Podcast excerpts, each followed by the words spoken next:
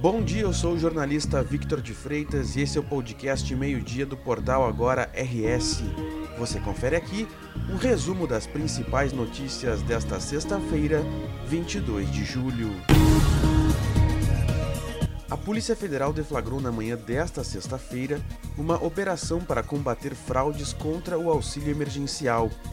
Entre os locais onde foram cumpridos mandados está a cidade de Caxias do Sul, na Serra Gaúcha.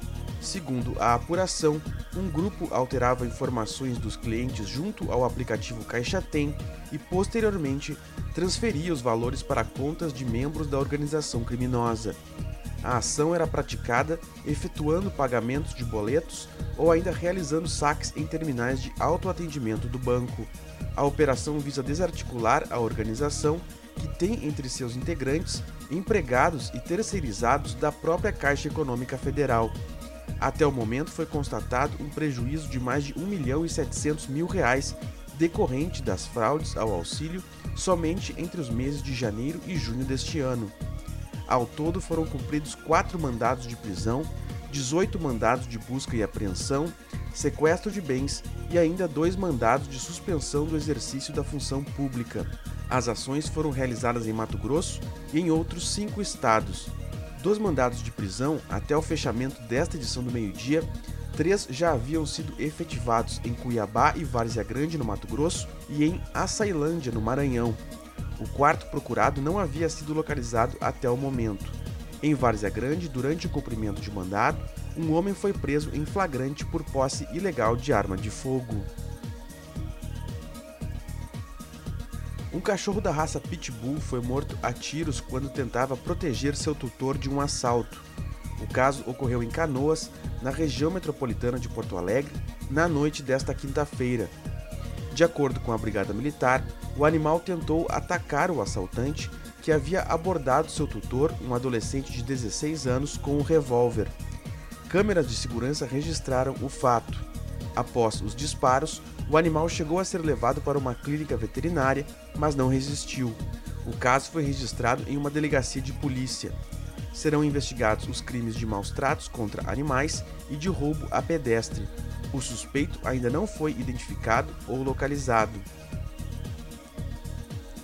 A Secretaria Municipal de Saúde de Porto Alegre começou a vacinar crianças de 4 anos contra a Covid-19 a partir desta sexta-feira. A vacina a ser utilizada é a Coronavac Butantan. A decisão segue orientação do Ministério da Saúde e da Secretaria Estadual de Saúde. Nesta quarta-feira, a Secretaria Estadual da Saúde já havia informado que o início da vacinação das crianças de 3 e 4 anos contra a Covid-19 estava autorizada de modo gradual. A imunização deverá seguir de acordo com a disponibilidade do saldo de vacinas Coronavac em estoque nos municípios gaúchos. Na capital, a vacinação para todas as crianças a partir de 4 anos, assim como para crianças imunocomprometidas de 3 anos, irá ocorrer em 25 unidades de saúde, sendo 9 com atendimento até as 9 horas da noite. Álvaro de Fini, Campo da Tuca, Diretor Pestana, José Mauro Cerati Lopes, Morro Santana, Navegantes, 1 de Maio, São Carlos e Tristeza. Haverá aplicação de primeira e segunda doses em todos os locais. A data de abertura para outras crianças de 3 anos de idade ainda não foi definida pelo município. A emissão do novo modelo de carteira de identidade no Brasil, a Carteira de Identidade Nacional, ou a CIN, terá início na próxima terça-feira.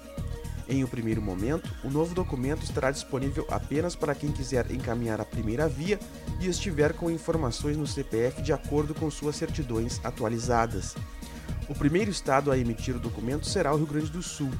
A implantação terá início no posto de identificação do Instituto Geral de Perícias, localizado na Avenida Azenha 255, em Porto Alegre. Ele atende por ordem de chegada de segunda a sexta-feira, das 8 horas da manhã às 6 horas da tarde. O local estará fechado ao público na próxima segunda para ajustes no sistema. Nos postos de identificação do IGP no interior do estado, a implementação está prevista para começar em 4 de agosto. O lançamento da nova identidade para a segunda via ainda não tem data definida. A carteira de identidade nacional foi anunciada pelo governo federal em fevereiro, com o objetivo de unificar o número do documento em todas as unidades da federação por meio do CPF como registro geral, único e válido para todo o Brasil. Uma área de instabilidade avança pelo Rio Grande do Sul nesta sexta-feira. Existe a previsão de chuva em parte do estado. A sexta começou com frio no estado. Houve registro de nevoeiro pela manhã na Serra e na região metropolitana. Porém, ao longo do dia, o tempo fica abafado em várias cidades, principalmente na região central, região noroeste e região norte.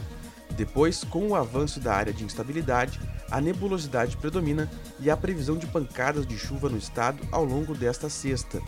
Segundo a previsão, existe a possibilidade de temporal com rajadas de vento na campanha, na fronteira oeste e na região sul. A chuva pode chegar ainda no fim da tarde ou à noite na região metropolitana, na serra e no litoral norte. O tempo fica firme na região noroeste e na região norte. Em Caxias do Sul, existe a previsão de muitas nuvens ao longo desta sexta, com máxima de 22 graus. Em Bagé, o tempo fica instável e há risco de temporal, com máxima de 18 graus. Em Porto Alegre, aos poucos a umidade vai ganhando força, com máxima de 22 graus. Esta edição do meio-dia chegou ao fim. Mantenha-se informado em agora no rs.com. Obrigado pela companhia um bom final de semana e até o próximo meio-dia.